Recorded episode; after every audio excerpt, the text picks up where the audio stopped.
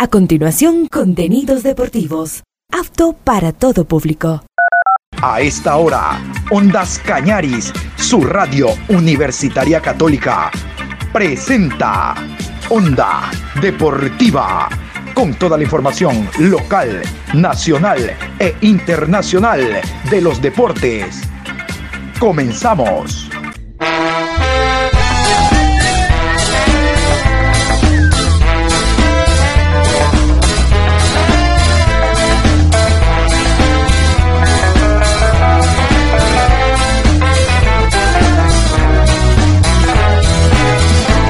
Eso ahora vamos a bailar para cambiar esta suerte. Si sabemos gambetear para ausentar la muerte. Vamos a bailar para cambiar esta suerte. Si sabemos gambetear para ausentar la muerte. Hola, ¿qué tal? ¿Cómo les va? Buenos días, qué gusto saludarlos. Estamos aquí iniciando una nueva semana con la bendición de Papito Dios. Hoy lunes 17 de julio programa 1243 a lo largo del día. Iniciamos Onda Deportiva. No es un día cargado, sino una semana cargada de mucha información. Tendremos Copa eh, Suramericana, Barcelona juega mañana, MLE el miércoles. Se ha jugado Copa Libertadores Sub-20, se ha jugado la Copa de Oro, hubo la presentación oficial de Lionel Messi. En la semana tendremos amistosos de algunos clubes preparándose para la segunda fase de la Liga Pro. Si ustedes se dan cuenta, la primera semana fue un trabajo físico intenso, ¿no? la base física de la segunda fase, que va a ser muy disputada, y luego ya el trabajo en cancha. Ya desde esta semana algunos clubes comienzan a trabajar de manera más directa en cancha. Han hecho partidos amistosos como el Cuenca Antiorense, como el mismo Guaraceo, eh, Barcelona MLE no, porque ellos están participando en Sudamericana, pero otros equipos, el, equipo de Libertad, con se están moviendo, pero de aquí en adelante va el porcentaje de trabajo en cancha, de partidos, a ser mayor que el trabajo físico. Bueno, vamos a iniciar nosotros con el tema de la Copa Sudamericana.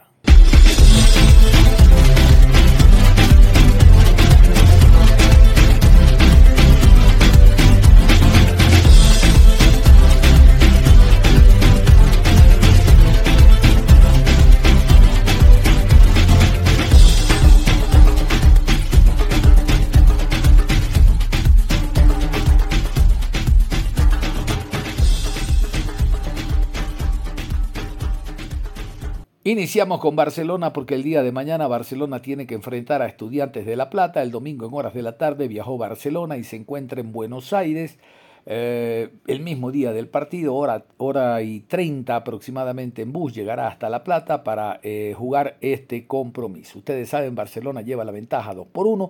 La idea es por lo menos mantener la ventaja, sino que se empate porque el pasar a siguiente fase, Barcelona o Estudiantes tendrían que jugar ante Goiás y le significa al Barcelona, le significa al Goiás un premio económico que le viene bastante bien ahora que Conmebol subió precisamente los premios para cada uno de los equipos por quemar etapas. Vamos a continuación con los árbitros para el partido de mañana, el horario oficial, las autoridades designadas por Conmebol. Martes 18 de julio, en la ciudad de La Plata, 19 horas. Estudiantes de La Plata recibe a Barcelona. Árbitro central, Wilton Sampaio. Asistente 1, Bruno Pires. Asistente 2, Bruno Boxilia. Cuarto árbitro, Ramón Abati. En el bar, Wagner Reguay. Asistente de bar, Rodrigo D'Alonso, brasileños. Asesor de árbitros, Ricardo Casas, argentino encargado de la calidad Emerson de Carballo, de Brasil. En horas de la tarde vamos a hablar del Barcelona, casualmente, de su nuevo técnico Diego López y de alguna novedad que existe con el jugador Allen Obando, jugador juvenil. Existe la posibilidad de que un grupo eh, empresarial, de que mm, un grupo a nivel internacional, Citigroup, contrate o compre los derechos deportivos del jugador. Barcelona pide una cantidad, el, grupo está ofreciendo otra, no se han puesto de acuerdo, pero veremos qué ocurre. Todo eso los invitamos después de las 18 para hablar del Barcelona, que es el primer equipo ecuatoriano que va a jugar mañana un torneo internacional Copa Suramericana. Emelec, lo de Emelec es diferente, también jugará Copa Suramericana el próximo viernes. Digo que es diferente en cuanto a que ganó visitante ante el Sporting Cristal, pero tranquilos, hay que estar muy concentrados. El Cristal vendrá, perdón, llegará a Guayaquil para intentar revertir ese resultado. ML le ganó 1 por 0 con gol de José Francisco Ceballos. Vamos a continuación con las autoridades designadas por Conmebol para ese encuentro. Miércoles 19 de julio en la ciudad de Guayaquil, 19 horas. Emelec versus Sporting Cristal. Árbitro central, Piero Massa. Asistente 1, José Retamal. Asistente 2, Juan Serrano. Cuarto árbitro, Fernando Béjar. En el bar, Juan Lara. Asistente de bar, Rodrigo Carvajal, chilenos. Asesor de árbitros, José Lara, de Ecuador. Encargado de la calidad, Bárbara Bastias, de Chile.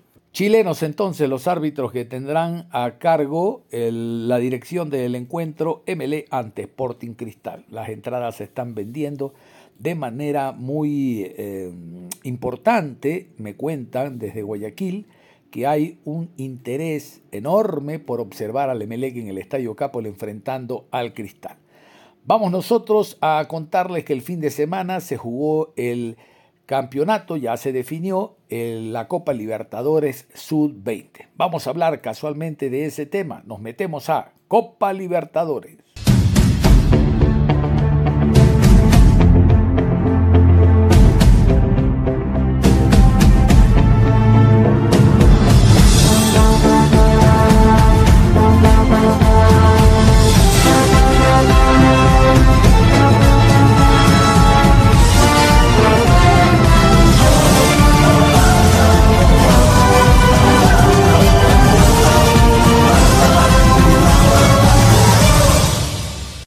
Domingo se jugó la final entre Boca Juniors e Independiente del Valle, ganaron los argentinos, y se jugó el partido por el tercer puesto entre Cerro Porteño y Peñarol, ganaron los paraguayos.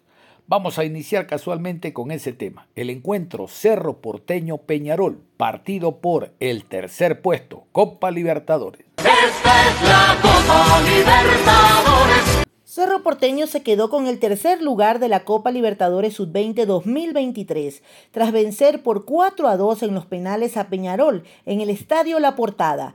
El encuentro quedó empatado a 2 durante el tiempo regular.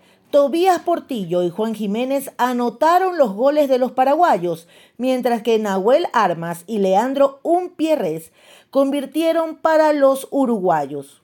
Ahí estaba entonces la definición a favor de Cerro Porteño en lanzamientos de penal. Hay que anotar que ya Cerro el último partido lo había jugado de una manera diferente ante Independiente del Valle. Recuerdan, en fase de grupo Cerro cayó 1 a 3 ante Independiente y en el último encuentro para saber quién llegaba a la final, el partido se definió al minuto 89 por la vía de penal, una falta dentro del área. Imagínense ustedes lo que significaba Cerro ante un rival como Independiente del Valle. Vamos a meternos casualmente a la final.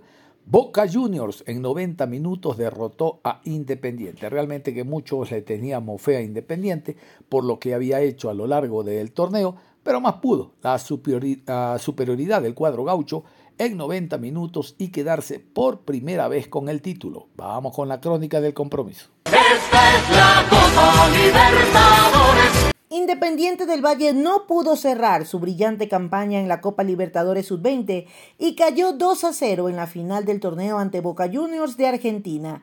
Esta fue la cuarta final consecutiva de los Rayados que en 2020 ya habían levantado el preciado trofeo sudamericano. Ignacio Rodríguez fue el verdugo de los de Sangolquí al anotar los tantos de la victoria a los minutos 43 y 48. La escuadra ecuatoriana no tuvo un buen nivel en este compromiso, en el que en su mayor parte fue superada por los albicelestes. Boca Juniors se aprovechó de los errores en la marca de los ecuatorianos y el marcador pudo ser más amplio de no mediar la buena actuación del portero Clever Pinargote. La primera anotación se dio en el minuto 43 cuando desde la izquierda Rodríguez conectó un centro preciso para poner el 1 por 0 argentino. En la segunda etapa un mal rechazo de la saga de los del Valle le quedó a Rodríguez que nuevamente derrotó a Pinargote y sentenció el 2 a 0 para Boca Juniors. Escuchábamos entonces minutos 43 y desde el primer tiempo y a los 3 minutos del segundo tiempo 45 del global.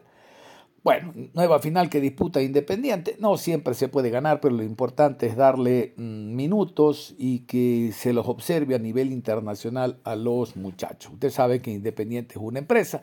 Independiente capacita, prepara a jugadores, los presenta en estos torneos internacionales y a la corta emigran. Ese es el trabajo que hace Independiente del Valle. Vamos a irnos con las alineaciones. Comenzamos por el cuadro local, por el conjunto nacional Independiente del Valle. Estos son los 11 rayados de que Juan Andrés Martínez puso en el terreno de juego. Esta es la Copa Libertadores. Pinargote con el 1 en el arco, Mina con el número 4, Gut con el 2, Palacios con el número 15, Dorsal 20 para Cabal, Herrera con el 54, Páez jugó con el 8, 5 para Sempertegui, Mercado con el 10, Klinger camiseta 19 y Rentería con el 17. A propósito de Páez, no fue un buen torneo. Ya anotó un gol, sí, está muy bien, pero en esta final no desarrolló el nivel que nos tiene acostumbrados. Incluso fue cambiado, estuvo la variante en el segundo tiempo. Vámonos con los campeones. Estos son los nombres que quedarán en la historia campeones de la Copa Libertadores Sub-20, Boca Junior de Argentina. Esta es la Copa Libertadores. Díaz con el 1 en el arco, Acosta con el número 4, Genes con el 3, Diloyo con el 2, Facendini con el 6, Benítez camiseta número 8, 17 para Ceballos, Gauna con el 5, Sosa dorsal número 7, Rivero con el 11 y Rodríguez con el número 19. Arriba el ánimo independiente del Valle que llegó a la gran final. No siempre se puede ganar, reiteramos. Vámonos con la rueda de prensa post partido. Esto es lo que envía Conmebol después del encuentro. Vámonos con los ecuatorianos. Juan Andrés Martínez, director técnico nacional, junto al defensa Garis Mina, estuvieron en la rueda de prensa. Vamos a escuchar lo que dice tanto el jugador como el técnico. Esta es la Copa Libertadores. Buenas tardes, bienvenidos a la conferencia de prensa post juego final de la Conmebol Libertadores Sub-20 2023. Estamos con el entrenador Juan Andrés Martínez y el jugador Garis Mina del Club Independiente del Valle. Muchas gracias. Les recordamos, antes de iniciar con las preguntas, por favor tener en cuenta que no está permitido hacer transmisiones en vivo, solamente lo pueden realizar los detentores de derechos. Les pedimos también no levantar los celulares para hacer filmaciones o fotos, ya que en la parte posterior se encuentran las cámaras de televisión. Para realizar preguntas les agradecemos levantar la mano y esperar que les llegue el micrófono, mencionar su nombre y el medio de prensa al cual pertenecen. Muchas gracias. Iniciamos con la ronda de preguntas. Hola, profe, ¿cómo está? Eh, Juan Campo aquí de Tribuna Pirata y Radio Fuera de Juego. Profe, eh, habíamos visto a un independ- Independiente del Valle regular haciendo buen juego. ¿Qué cree que, le, que pudo haber afectado el día de hoy para haber perdido este partido estos 90 minutos? Buenas tardes. Las impresiones ahora después de perder la final pueden ser varias eh, desde diferentes perspectivas que podríamos analizar la final. Creo que Boca fue mejor que nosotros, creo que nos superó y compitió mejor que nosotros. Sobre todo creo que las segundas jugadas, eh, los segundos balones eh, nos generaron que nos partamos por momentos como, como equipo y, ellos aprovecharon bien esos momentos, eh, lograron ser verticales, cometimos algunos errores nosotros también que, que comenzaron a dar una dinámica en el partido en el que se sentía que, que nos, posía- nos podían hacer daño eh, desde, desde esa dinámica. Por momentos nos recuperamos, llegamos a tener alguna situación clara, pero nos, nos superaron. Eh, y creo que ese es el análisis que te podría decir ahora en, en este breve tiempo. ¿Cómo está? Eh, yo Henry Cosme para DTD Sports. Primero para el jugador eh, Jerry, eh, ¿qué ¿Qué ventaja o qué virtudes en todo caso y deficiencias puedes encontrar en, Independiente del Valle como equipo y también qué virtudes distintas a ustedes pueden haber visto en, otros equipos? Y al profesor les costó la segunda fase del campeonato, empezaron en la fase de grupos eh, muy fuertes, eh, ganando sus partidos sólidamente, pero tanto semifinal eh, como contra Cerro Porteño como en la final podrías notarse o podría sentirse que faltó algo, podría sentirse como que eh, no, no, estuvieron tan enchufados como en la primera parte o en la fase de grupos del torneo? Eh, muy buenas tardes. Eh, respecto a tu pregunta, hoy fue un partido, una final, las finales se juegan y, y de mi lado no, en varios aspectos no tuvimos, no tuvimos la altura. El, el rival jugó mejor que nosotros y nosotros reconocemos eso y por eso nos llegó el gol, el primer gol de ellos y, ahora nos tocó, nos tocó pagar así, tocó pagar así y, así estamos ahora. ¿Cómo estás? Buenas tardes. Creo que las expectativas que hemos puesto son bastante altas. Creo que la gente nos exige y nos gusta que nos exija así, porque no nos hemos ganado, digamos, estar en este sitio, cuatro finales seguidas, es la primera vez que perdemos un partido dentro de los 90 minutos. Eh, en estas últimas eh, cuatro, en estos últimos cuatro torneos, digamos, nunca habíamos perdido un partido. Eh, el partido que perdimos con Peñarol fue en penales, pero en los 90 minutos no. Y me gusta que la gente nos exija eso porque quiere decir que nos hemos ganado el derecho a que nos consideren esos favoritos, que nos consideren ese equipo arrollador. Creo que también eso hace que los equipos se preparen bastante para ganarnos y que nos estudien y, que se preparen para eso. Coinciden que hicimos una muy buena primera fase. Nos tocó jugar contra un gran equipo como Cerro en la semifinal, en la cual ellos pudieron ajustar de acuerdo a las cosas que nosotros ya veníamos haciendo bastante bien.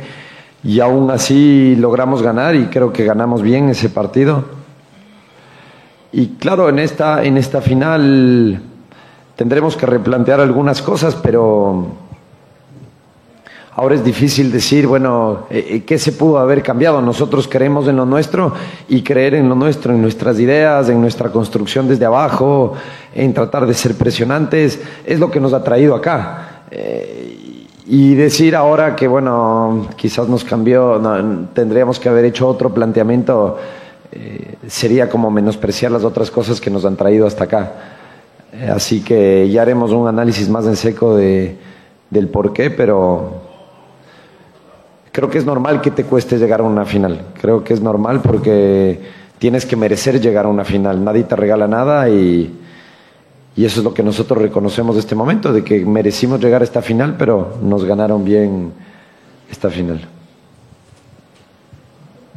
Hola, buenas tardes. Eh, aquí Camilo Martínez del Diario El Día. Bueno, eh, Independiente del Valle en el último tiempo se ha puesto en el alto del fútbol sudamericano, eh, también llevando ese éxito al, plantel, al primer plantel que sigue compitiendo en Copa Libertadores. El año pasado se hizo campeón de Sudamericana y también en Sub-20 que ha, conseguido estar en, en la instancia final. Me quiero apoyar de las palabras que usted mencionaba recientemente a pesar de la derrota, sé que es difícil hacer un análisis post-derrota, ¿cómo siente usted su trabajo con el equipo, cuánto han ido creciendo? Y la pregunta también para, aprovechar también la presencia del jugador, eh, ¿en qué creen ustedes que le fallaron en ese instante? Porque los goles vinieron al final del primer tiempo y al, principio del segundo. Muchas gracias. Eh, creo que nosotros tenemos que que mejorar. O sea, creo que lo principal que me queda eh, de esta experiencia y de esta derrota es que para volver a estar aquí y para volver a merecer ganar una final, eh, yo tengo que mejorar, mis jugadores tienen que mejorar, el club tiene que seguir mejorando. Creo que esa es la gran virtud que hemos tenido, tener la humildad de reconocer que no somos los mejores cuando ganamos y no somos los peores cuando perdemos y que el trabajo es el que nos trae acá el ser abiertos de mente, el ser abiertos de recibir críticas, críticas bien argumentadas. Y así creo que hemos ido construyendo este camino para hacerles creer a los jugadores que al final son los artífices de, eh, ese lindo juego que el Independiente ha logrado generar. Así que creo que va un poco por ahí eh, de mi parte. Eh, por cierto, es Garis Mina. Garis es el nombre para, para que lo puedan tener. Eh, de mi parte, son detalles, son detalles que tienen que corregir, se tienen que corregir porque eh, en una final eh, tienes que fallar menos que otro partido, cualquier partido, eh, porque si no, no corriges esos detalles, la, la vas a cobrar adentro. Y ya estábamos terminando el primer tiempo cuando llegó el gol de ellos y fue un bajón, bajón fuerte porque habíamos aguantado todo el partido, eh, estaba jugando bien Boca y nos tocó cobrarla adentro y eh, cuando entramos al segundo tiempo queríamos eh, mostrarle otra cara a ellos y, nos cae el segundo gol que también fueron fue por detalles en el área y nos tocó cobrar adentro igual y ahora ya Boca ya se puso a hacer su partido y nos tocó sufrir. Acá, profesor Luis Orlando Cadena del Polideportivo, eh, consultarle, eh, estábamos en cada partido de ustedes, eh, justamente con las virtudes que tiene Independiente del Valle en todas sus categorías, la gente acá, el público, no solamente los ecuatorianos que viven acá, que se hicieron presentes, sino que también la gente en general valoró no solo el partido de hoy, sino que el esfuerzo y la virtud que tienen ustedes al momento de jugar durante todo el campeonato. ¿Qué le dice a esa gente que, como usted mismo dice, le exigen cada vez más y que saben lo que puede dar Independiente del Valle? Primero agradecerles, eh, estamos muy contentos de haber tenido ese apoyo en la tribuna. Agradecerles muchísimo porque nos da fortaleza, nos hace sentir queridos, nos hace sentir apoyados. Sí pedirles no solo a ellos, sino en general a la afición ecuatoriana que reconozcan todo el trabajo que hay detrás de estos jugadores porque como la expectativa es tan alta eh, con los jugadores, eh, muchas veces se atreven a, decir bastantes cosas de los jugadores o, o ya esperar que rindan como un jugador eh, que ya está hecho y derecho en el fútbol profesional. Obviamente tenemos que exigirles desde el día a día y porque son disciplinados en el día a día, están en un club como Independiente del Valle, o sea, ellos se han ganado el derecho de estar en este club. Entonces, pedirles paciencia, pedirles que tengan el criterio suficiente para entender a los jugadores de estas edades, eh, porque si no es, cambiar el mensaje, si no es eh, lo que decía recién, de cuando ganamos somos los mejores, pero cuando perdemos somos los peores. Y, y no es así, no, es lo, no son los valores que nosotros les transmitimos a nuestros jugadores. Ellos definen quiénes son por lo que hacen en el día a día. A la final de todos los equipos que competimos en este torneo solo iba a haber un campeón. Entonces, creo que la gente tiene que tener eso en claro, eh, sobre todo con respecto a nuestros jugadores. Agradecerles obviamente por el apoyo y estamos muy contentos que nos hicieron sentir muy bien. Vamos con la última pregunta. Sí, Michael Godoy, de Radio San Bartolomé de acá de La Serena. Eh, primero felicitarlos porque estar en cuatro finales en los últimos cuatro años eh, no es menor. eh, y, preguntarle por la- el nivel del torneo, eh, particularmente este, la organización y lo que sucedió acá en la ciudad de La Serena, donde una ciudad que ha albergado también eh, Copa América, ha tenido grandes eventos y uno de estos, la Copa Libertadores, para nosotros también es muy importante que, suceda. Preguntarle por el nivel de la organización y también de, la competencia que tuvo en este torneo. Muchas gracias por la felicitación. El nivel del torneo, el nivel del torneo creo que marca una exigencia súper alta desde tener que jugar en los partidos eh, muy pegados, eh, muy cercanos. Creo que cada vez más eh, se le está dando el prestigio que debería tener este torneo, porque tampoco es un torneo que tiene muchísimos años. Eh, esta es la séptima edición del torneo, entonces eh, creo que cada vez los equipos le van poniendo más importancia y, también le da más el valor al torneo nacional de cada país, porque tienes que ganar ese torneo para clasificarte acá. Sí que claro, el, hecho de tener que mm, juntar al mejor equipo eh, para venir acá, eso exige que a nivel de club te puedas organizar bien, porque al mismo tiempo hay otros torneos que siguen, digamos, en, cada país. Y, eso, bueno, eh, eso demanda que, que, los clubes estén muy bien organizados. Creo que en este caso eh, vinieron grandes equipos, creo que se dieron grandes partidos, creo que las canchas ayudaron, creo que las canchas estuvieron muy bien. Eh, los hoteles también, eh, nosotros estuvimos muy cómodos en el hotel que nos tocó estar esta vez. Otras veces nos ha tocado cambiar de hoteles, eh, esta vez nos tocó a nosotros quedarnos siempre en el mismo hotel. Eh, la ciudad estuvo muy bien, eh, quizás un poco de tráfico en, en, en ciertos horarios que, que, bueno, normal en, en, las ciudades ahora. Eh, pero estuvo muy bien la organización, muy agradecidos con la gente, nos han tratado muy bien, nos han reconocido. Eh, sí, por momento a veces nos preguntaban, y bueno, ¿qué hacen aquí? ¿Qué hacen aquí? Como que había a veces gente que parecía que no sabía que se estaba jugando este torneo aquí en, la ciudad. Hoy el marco de, público estuvo, estuvo bonito, eh, pero bueno, no sé, eso creo que queda para la organización de, del torneo.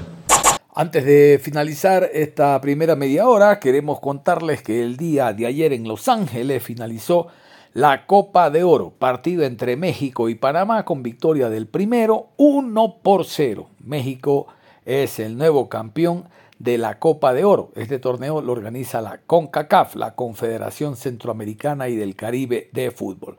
Nosotros en futuros eh, programas estaremos hablando de este compromiso que tuvo por parte de Panamá a conocidos, gente que milita en el fútbol ecuatoriano como Ismael Díaz y que pasaron también por el fútbol ecuatoriano como Fajardo en su momento en 9 de octubre. Por ahora nos vamos a ir a la pausa y al volver hablaremos de las transferencias de algunos jugadores ecuatorianos a nivel internacional y también de la Liga Pro, cómo está el Nacional, cómo andan otros clubes en relación a la preparación que tienen los equipos pensando en el inicio de la Liga Pro segunda fase. La pausa y volvemos. Onda Deportiva. Regresamos con Onda Deportiva. Vamos a hablar de Gonzalo Plata, el jugador ecuatoriano, gran elemento que forma parte de la selección tricolor, recordarán ustedes, milita en el fútbol europeo. Y digo milita porque después del Real Valladolid hay la intención clara de continuar en Europa. Vamos con esta nota que nos llega sobre el futuro de Gonzalo Plata, que es de oro. Ante su futuro incierto, Gonzalo Plata dejó claras sus intenciones de salir del Real Valladolid tras su descenso a segunda división del fútbol español. La verdad estoy abierto para recibir cualquier tipo de ofertas de cualquier país. Luego agregó, pero tanto ellos, el Real Valladolid como yo estamos abiertos a recibir ofertas. ¿Qué falta para cerrar y dar paso a su salida? Por lo que he escuchado falta nada más que el sí del Valladolid. Propuestas le han llegado. Aquí las declaraciones de Gonzalo Plata. La verdad sí, estoy abierto, la verdad, para, para recibir cualquier tipo de oferta de cualquier país. Obviamente, como tú dices, el Valladolid me quiere mucho, yo los quiero mucho a ellos por cómo me han tratado, pero creo que ahora creo que estamos, tanto ellos como yo, abiertos a recibir cualquier oferta. ¿De qué depende? ¿Qué falta? Pues por lo que he escuchado, falta nada más el sí de, de los de, sí, el sí de Valladolid. Eh, ya propuestas creo que le han llegado algunas. Otro jugador ecuatoriano, Jordi Caicedo, lo recuerdan, andaba por el, el, CSK de Sofía, se fue luego al fútbol mexicano, realmente que no dio, andaba ahora por el fútbol turco, parece ser que retornará al fútbol azteca. Lo primero es la adaptación. El idioma siempre va a ser muy importante.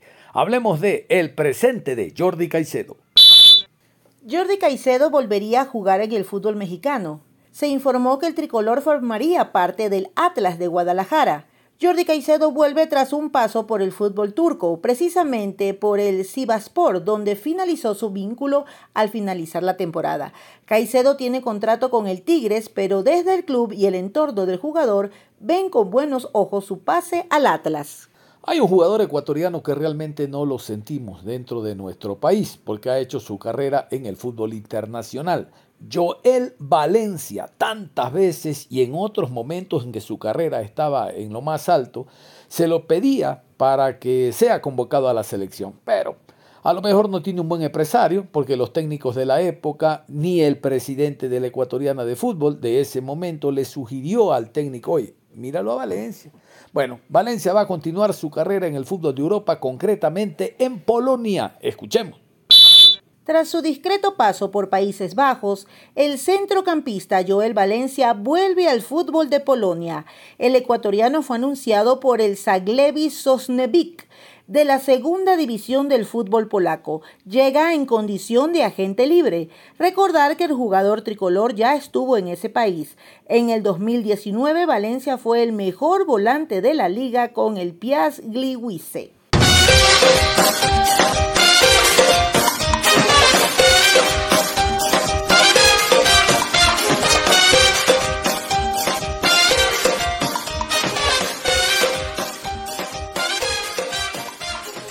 Vamos a hablar del conjunto del Nacional, porque Nacional continúa, al igual que los otros equipos de este país, trabajando para lo que será la segunda etapa del campeonato. Después de una muy buena etapa en conjunto y en lo individual, Nacional quedó en segunda posición, por delante de Liga, por delante del Barcelona, por delante de la Católica, digo equipos que han invertido, y del mismísimo MLE, por delante de todos esos quedó el equipo de Nacional, con la ventaja porque así manda el estatuto, tiene una ventaja nacional. No puede contar con extranjeros, menos con ocho, que es el cupo mínimo, o, perdón, máximo que existe al momento en la Liga Pro.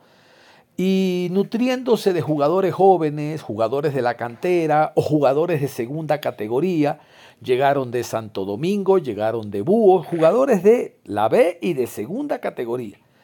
Realmente que Hugo Eber Almeida hizo un gran trabajo. Por ejemplo, Ronnie Carrillo, aquí lo habíamos comentado, el Carrillo del América goleador que llegó a Liga de Quito y no pasó absolutamente nada, retornó al América, luego anduvo por Católica y no pasó nada, lo toma Hugo Ever Almeida, y digo siempre al técnico porque la mano de técnico es fundamental para darle el nivel, darle la confianza que necesita el futbolista. Miren ustedes, Goleador Carrillo se fue al fútbol internacional, está en Portugal, portimonense el equipo.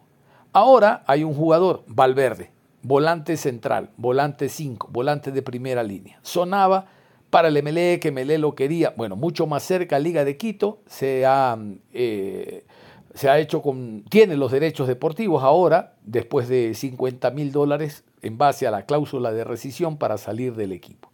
A la doctora Lucía Vallecilla no le ha gustado para nada, pero esgrime un argumento fofo, que solo ella cree eh, tener la razón. Dice, la FIFA es norma FIFA que un jugador no pueda salir a mitad de torneo. A ver, a ver, a ver. ¿Y Carrillo cómo se te fue? Y Martínez Borja se fue de Católica a el equipo de el Orense. Y así por el estilo. ¿Por qué? Porque legalmente el torneo ya terminó. Este es otro torneo. Y basado en el razonamiento que expone, y ella es doctora en leyes, expone de que no se puede sacar un jugador a mitad de campeonato. ¿Y cómo se te fue Carrillo? Ah, porque Carrillo fueron más de 100 mil dólares.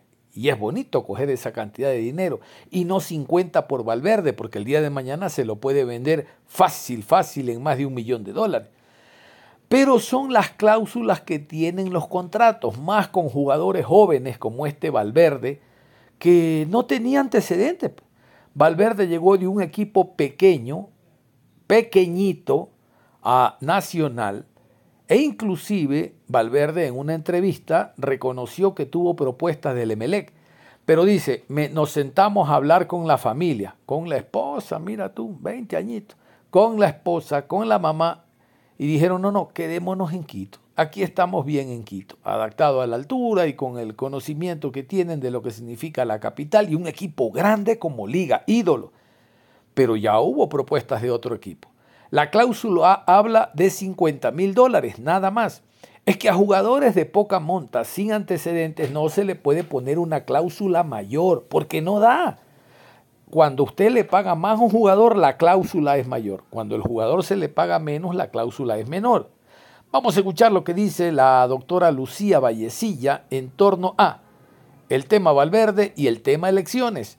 De aquí a la próxima semana, el miércoles 26, hay elecciones en el conjunto del Nacional y su candidatura está cuestionada. Nacional es el campeón, por eso estoy contento. Nacional es el campeón, por eso estoy contento. Lucía Vallecilla se refirió al caso del jugador Jefferson Valverde, diciendo que el jugador no podía salir de El Nacional a mitad del campeonato. El señor salió en medio del campeonato. La FIFA es muy clara en determinar que no pueden salir ningún jugador a medio campeonato y eso es lo que hemos aplicado, expresó Vallecilla. También indicó que reclamarán legalmente por esta salida del jugador al cuadro albo, luego que ellos dieran a conocer que pagaron la cláusula de recesión. Respecto a esto último, Vallecilla respondió, no hemos sido notificados si han pagado o no. Las cláusulas son muy claras. Cuando uno quiere salir lo hace a inicio o final del campeonato, no al medio. Aquí las declaraciones de la doctora Lucía Vallecilla. Nacional es el campeón, por eso estoy contento. Nacional es el campeón, por eso estoy contento. Existen varios rumores, tema de Jefferson Valverde, sobre una posible demanda sobre su club. ¿Qué es lo que pasa con Jefferson Valverde y por qué existe esta demanda? Bueno, el señor jugador salió de la institución a medio campeonato. La FIFA es muy clara en determinar que a medio campeonato no puede salir ningún jugador. Y eso es lo que nosotros hemos aplicado. Efectivamente, Valverde salió a Liga Deportiva Universitaria, supuestamente se pagó una cláusula de recesión que se había pagado en la FEP. ¿Qué de conocimiento tienen ustedes alrededor de aquello? Eh, primero, no sabemos si han pagado o no, no hemos sido notificados. Segundo, las cláusulas son muy claras. Cuando uno quiere salir lo hace a inicio o al final del campeonato, no en el intermedio. ¿El objetivo de esta demanda cuál es? El... El objetivo es de que se respete a la institución, se respeten las cláusulas que son. Si para ellos es un beneficio una cláusula determinada, para la institución también existen cláusulas FIFA, que son las que determinan cómo y cuándo pueden salir los jugadores. Presidenta, también una pregunta rapidísima ¿no? sobre las elecciones que hemos estado viendo eh, bastantes eh, comunicados sobre los movimientos que van a, a, a estar en esas candidaturas. ¿no? Sobre esto también queríamos conocer cómo va ese procedimiento electoral para el Nacional.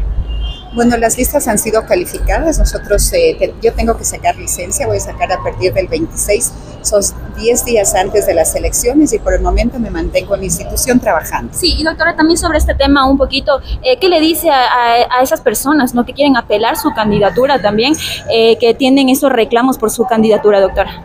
que todos están en su derecho de hacer los reclamos correspondientes, siempre que y cuando respeten la ley, la constitución y sobre todo la, el órgano jurídico. Vámonos a otro equipo, el conjunto del Gualaceo. Eh, lo último fueron las declaraciones del presidente Clever León abarcando algunos temas, jugadores que llegan, jugadores que se van, partidos de carácter amistosos, sponsor, Liga Pro no me paga, Gol TV no me paga. No le paga a todos los equipos, pero don Clever León cada vez que tiene la posibilidad lo manifiesta. Vamos a escucharlo. En rueda de prensa dijo lo siguiente, últimas declaraciones del presidente. Duro. Es importante siempre acudir a la fuente para cualquier información. Eh, como presidente del club, estoy la persona autorizada, conjuntamente con mi compañero Fabián Serrano, para dar cualquier información que, que genere Gualaceo Sporting Club. Bueno, las últimas novedades les podemos comentar que Gualaceo viene eh, trabajando normalmente. Hemos hecho algunos partidos amistosos las últimas semanas. Igual el día de mañana tenemos un partido amistoso a las 3 de la tarde en el Cantón Huachapala frente a Ecuagénera. Eh, vamos a ir poco a poco con equipos de segunda. La próxima semana tenemos un partido por confirmar ya de aquí después de la, de la rueda de prensa con Guayaquil City en Guayaquil. Igualmente la fin de semana tendremos posiblemente un partido en la ciudad de Machala y el 29 tenemos un partido con Orense allá también. Así que ese es el, el orden de, los, de, los, de la táctica del equipo para antes de que empecemos el torneo, que será el 6 de agosto. Además, eh, hemos procedido ya nosotros, como todos los clubes, no me gusta mucho los rumores, los rumores, que jugadores de esto, jugadores otro. Eh, hubo un problema sobre la asistencia de Chico Vinicio Angulo hace 15 días, que por ahí dijeron que ya está fuera del equipo. Eh, soy la voz oficial. El chico Vinicio Angulo estuvo con dos días de permiso de mí, así que él se reintegró el día miércoles en la tarde acá a Gualaceo y el jueves ya se reintegró al equipo. Como ustedes lo pueden ver, él está trabajando normalmente el día de hoy aquí, conjuntamente con el plantel de jugadores. Además, eh, están aquí el chico Emanuel Núñez, un muchacho uruguayo de buena proyección, eh, que viene esta prueba. Esperemos esta semana tomar la decisión, pero pienso que va a quedarse por, los, por lo que ha mostrado hasta el día de hoy. Así que esperemos que el día sábado llegue aquí el empresario de, de Manuel Núñez, que se llama, eh, para conversar el tema y ver, cómo arreglamos su contrato. También ustedes han de ver aquí a, al chico de Jesús, también que está Brian de Jesús, que también está a prueba. El chico Joao Plata también está a prueba. El día de hoy procedí a presentar ya un contratado ya más, se llama el chico Jardeli Rodríguez, que viene de Libertad de Loja. Es un zaguero que se nos presentó la oportunidad por ahí de contratar y justo necesitábamos ahí, como habíamos anunciado cuando acabamos la primera etapa, de que Wallace Sporting Club iba a contratar de tres a cuatro refuerzos en los puestos que el profesor había solicitado. Así que Jardelio el día de hoy, el primer día, está trabajando. Él se va a firmar el contrato ya en la tarde, lo tenemos arreglado todo. Es la primera contratación ya para la segunda etapa oficialmente. Eh, a lo mejor hasta el día lunes o martes tendremos al próximo número 9 también de experiencia que va a venir a Gualaceo. Estamos trabajando silenciosamente. Como siempre hemos dicho, nosotros el rato que tengamos ya todo claro, lo daremos a conocer a la prensa para que no exista rumores y no exista a veces mala información. Eh, don Clever, vamos por partes. Con lo de Vinicio Angulo, ¿qué pasó? Falta un poco más de comunicación entre los propios dirigentes y el profe Leonardo Vanegas para que de pronto se haya generado esa confusión, por favor. Bueno, muchas gracias. Como le dije, no quisiera mucho ahondar el tema porque a veces uno habla algo y por ahí salen 20 palabras más. Simplemente lo que le informé ya de que lamentablemente yo no le comuniqué al profe porque no estuve por acá. Eh, pero o después ya se arregló el tema y como le digo, no quisiera más tocar el tema Vinicio Angulo, él está trabajando aquí, no hay ninguna novedad y yo espero que él termine su contrato como se habló cuando regresó y no tenga ningún problema de ausencias ni otros permisos, ellos saben perfectamente, así que una falla más de algún jugador que de pronto no venga, solamente habrá justificación en caso de una calamidad doméstica o algo parecido así. Caso contrario, los jugadores saben las sanciones que tienen, que los tienen en sus contratos y si no cumplen, usted sabe cómo manejamos acá la institución. Clever, ¿quiénes han salido justamente de los jugadores del equipo? ¿Con cuántos jugadores está contando actualmente Igualazo Sporting Club? Bueno, usted ve aquí casi 40 jugadores. eh, son 26 jugadores profesionales del equipo principal. Eh, está aquí Emanuel Núñez también, 27. Está el chico Joao Plata, 28. De Jesús, 29. Y el chico hoy día, eh, Yareli Rodríguez, serían 30. Más aquí están casi 10 chicos de la sub-17 y sub-19, a quienes nosotros siempre les traemos de trabajar 3-4 días, los que más destacan en los partidos que, que jugaron los menores de semana. Que recordarles que la sub-19 ganó al Deportivo Cuenca 2 a 1 en Cuenca esta semana. Hay unos chicos interesantes que les vamos a ascender a uno, a uno especialmente. Lo voy a inscribir para la segunda etapa. Espero que tiene 18 años. Espero que, que no se eh, achique, sino que dé todo lo que él sabe y podamos eh, tener un prospecto acá igual a Sporting. ¿En qué posición y cuál es el nombre del, del chico? Clever? No estoy bien el nombre, es un nombre medio raro. El chico es de Santo Domingo, pero es un chico eh, juega por extremo izquierdo, chico súper veloz. Espero, como le digo, que demuestre la cancha para tomar cualquier decisión. Así que esta semana tiene también un compromiso grande. Jugamos la 19 con Barcelona, aquí en, Guaya- en Gualaceo, y espero verle ahí, que el técnico también lo vea, aunque ya le han visto, para tomar la decisión ya. Pero pienso que va a ser inscrito para la segunda etapa del torneo. Con Joe Plata, eh, ¿qué es lo que falta para que el jugador se pertenezca al Gualaceo o está también a prueba? Eh, muchas gracias. Bueno, Joao Plata es un jugador muy conocido, ustedes lo saben, ¿no? Simplemente ha pedido trabajar acá unos días. Como le dije anteriormente, nosotros necesitamos no más de cuatro jugadores de refuerzos y son puestos claves. Joao Plata es un volante ofensivo. Espero que pase aquí unos 5 o 6 días y si es que tenemos presupuesto y se da el visto bueno el cuerpo técnico, a lo mejor, a lo mejor puede ser que se quede. Caso contrario, ellos saben que están aquí a prueba y si es que no es así tendrán que regresar a Es el mismo caso de Brian de Jesús. Sí, justamente Brian de Jesús está en el mismo caso. eh, también está a prueba, ha pedido probarse, el profesor lo conoce, pero vamos a ver, siempre nosotros manejamos que el profesor y el cuerpo técnico sean los que den el visto bueno para proceder a hablar de contrato y ser inscrito para Bolas ¿Qué Sporting se ha conocido del caso médico de Campas? Bueno, Andrés Campas, como ustedes lo ven, está por ahí en el departamento de, de fisioterapia con la, con la licenciada Verónica Encalada, quien está trabajándole eh, según el reporte médico, ya va creo 10 días de terapia, él ya se hizo un tratamiento especial con el doctor traumatólogo del equipo, esperemos que cumpla los 20 días que, mandó la receta el, traumatólogo y para ver qué, qué pasa con él. Así que él está en el equipo, no hay ningún problema, esperemos que se recupere. Andrés ha sido un baluarte estos últimos años de nosotros y siempre vamos a apoyar al muchacho en lo que el cuerpo médico lo diga ah, cuando se acabe el proceso ya de rehabilitación de él.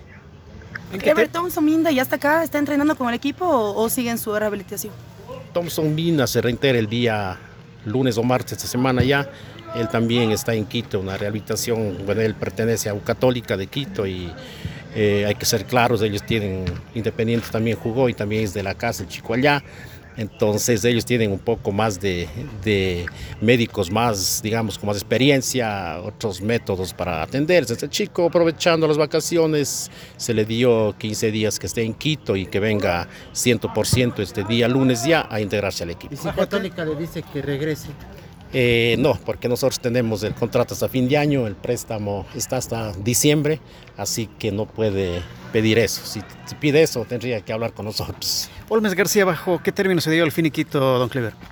Bueno, Olmes García, como es de conocimiento público, el chico ya dejó la institución, un jugador profesional 100%. Lamentablemente las cosas a los futbolistas a veces no se les da como uno quiere en algunos equipos. Van algunos equipos pegan, a otros no pegan. Eh, lamentablemente digo, por Olmes no le fue bien aquí en Gualaceo y tuvimos que arreglar de la mejor manera. Se arregló de la mejor manera, el chico ya se regresó a su país, creo, inclusive está con equipo, y siempre hemos dicho que le vaya de la mejor manera, porque aquí ha sido un profesional 100%, futbolísticamente no le fue bien y hay que tomar esas el decisiones. tema del bus, ¿cómo está? Bueno, el tema del bus está un poquito complejo, hablemos así. Eh, justamente esta semana creo que tiene que llegar un representante de, de Fuerza Migrante para hacer la entrega. Así me informó Fabián, el gerente del equipo, que está más al tanto del bus. Así que vamos a esperar que él mismo venga y, dé declaraciones. Se le invitará a toda la prensa para que estén presentes y puedan eh, ustedes saber también, aunque nosotros ya hemos procedido a hacer una cancelación más a al señor donde estamos arreglando el- la cuestión de la carrocería para que termine de una vez. Faltaba algunos toques, así que yo esta semana espero que ya el bus esté listo y que venga el señor de Fuerza Migrante para conversar y firmar de una vez ya el, la entrega de donación a Gualacio Sporting. Pero ya hay acuerdo. El acuerdo ya hay, simplemente mientras no haya firmado nada, no haya ningún documento en firme, o sea, no se puede asegurar 100%. Así que esperemos que llegue el representante de allá y podamos firmar y ahí sí digamos que el bus ya es, pertenece a Wallace Sporting Club. Este fin de semana nos decía que venía el representante del jugador Núñez, eh, también el representante de Joaquín Vergés. Tal vez él viene con alguna propuesta, tal vez para el jugador de Rusia o Joaquín ya se queda en el equipo. Eh, no, eh, él viene simplemente por el asunto de Manuel Núñez, también tiene otros jugadores creo que está poniendo en otros equipos. Eh, ya se habló ese tema de Joaquín, de Osmané, ellos terminan la temporada aquí, además de ellos tienen contrato con nosotros un año más, así que cualquier decisión que la tomemos sobre los chicos lo haremos en, a fin de año. Inclusive he hablado con Joaquín, con Osmané y están muy contentos acá y están pensando hacer una etapa muy buena para valorizarse. Como siempre digo, esta es la etapa donde ustedes chicos tienen que valorizarse, dar lo mejor y ahí van a venir buenos días para todos ustedes. Así- ¿cómo está la situación económica del, del club actualmente? Bueno, nosotros, como todos los equipos, también estamos con, se- con esa deuda ¿no? de los derechos de televisión. Nos deben prácticamente cinco meses. Nos pagaron enero a finales de este mes. Nos deben hasta el día de hoy cinco meses. Vamos el sexto mes, que es julio.